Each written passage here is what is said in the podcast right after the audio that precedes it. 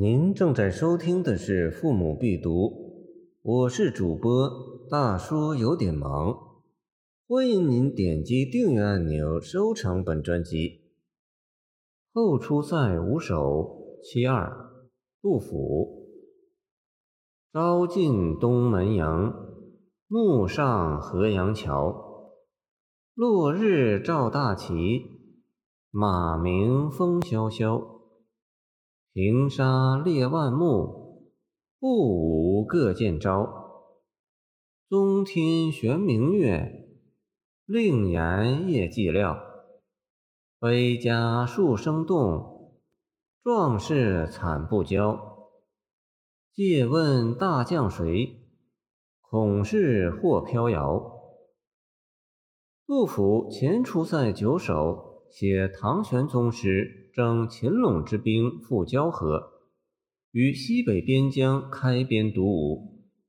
后出塞五首约作于天宝十四载（公元755年冬），安禄山起兵叛唐后，与前出塞同样是主食形式，而构造更加严整。合而观之，是一个士卒自述从军经历。从应征去河北荆门安禄山的军队，意气豪雄，志在封侯；到禄山叛乱时，半夜逃归家乡，首尾完句，节奏紧凑。分而察之，每首叙事或抒情都独立成章，可作单篇军旅题材诗观。本诗列第二首。写应征士兵从东都洛阳出发赴蓟门时的所见所感。本诗的时间选取从黄昏到中夜这一时段。唐人边塞诗往往用这一时段的自然物象渲染或哀愁或肃杀的气氛，如“烽火城西百尺楼，黄昏独坐海风秋”。见王昌龄。从军行，寒声一夜传刁斗，高适燕歌行等。故事却在此时段内竭力表现既豪迈又森严的军旅氛围。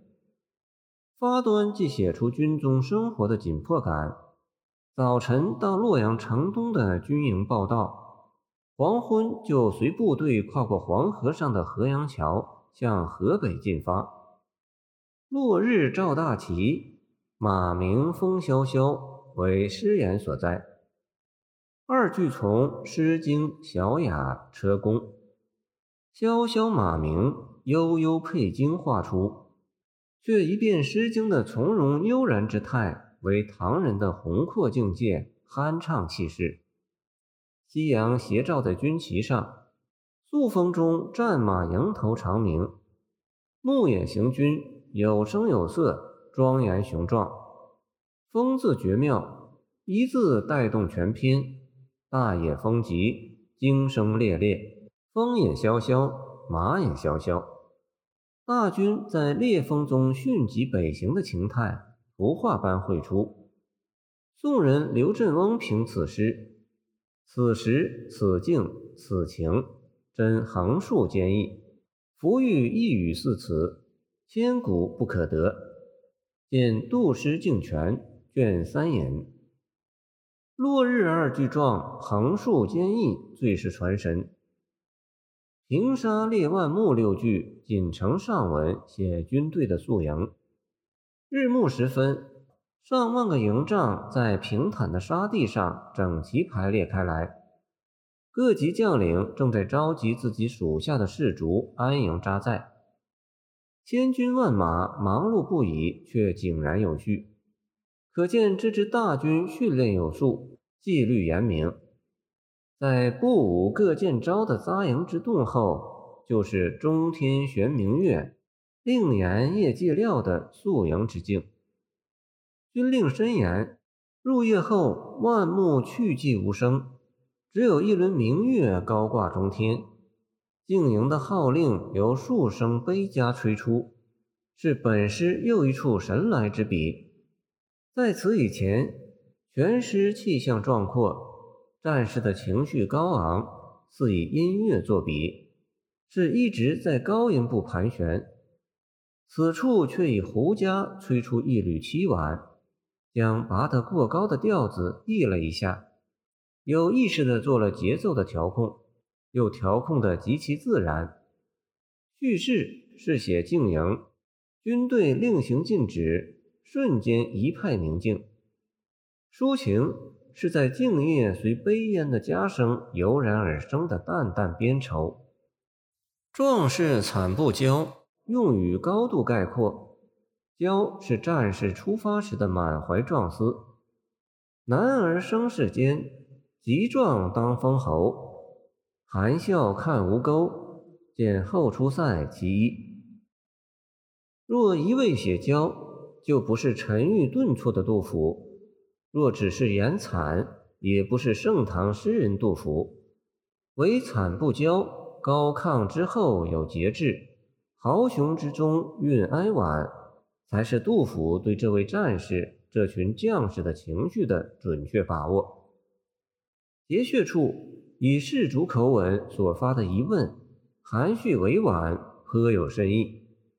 或飘摇，西汉名将飘摇校尉霍去病；或英勇过人，治军严整，随卫青出塞，在汉武帝开疆拓土的战争中。立下汗马功劳。新入伍的战士由森严的军旅联想到主帅可能是霍去病那样的名将，合情合理。然而诗人之意似不止于此。名人王四世说：“将如未获，此士卒所导辞而求者，而此恐其事，何故？盖贪功之将。”动以开边，起人主好大喜功之心，至枯万古以成封侯之业。此军士所苦而不敢言，功为道破，人主深畏其言，必不肯轻言用兵也。见杜毅。唐玄宗好大喜功，安禄山以边功邀赏，极受玄宗宠信，以致养庸遗患。酿成大乱，杜甫委婉接出的正是这种深层次的忧患。感谢您的收听，我的 QQ 号码幺七二二九二二幺三零，希望您继续收听我们的后续节目。如果您喜欢我的作品，请关注我吧。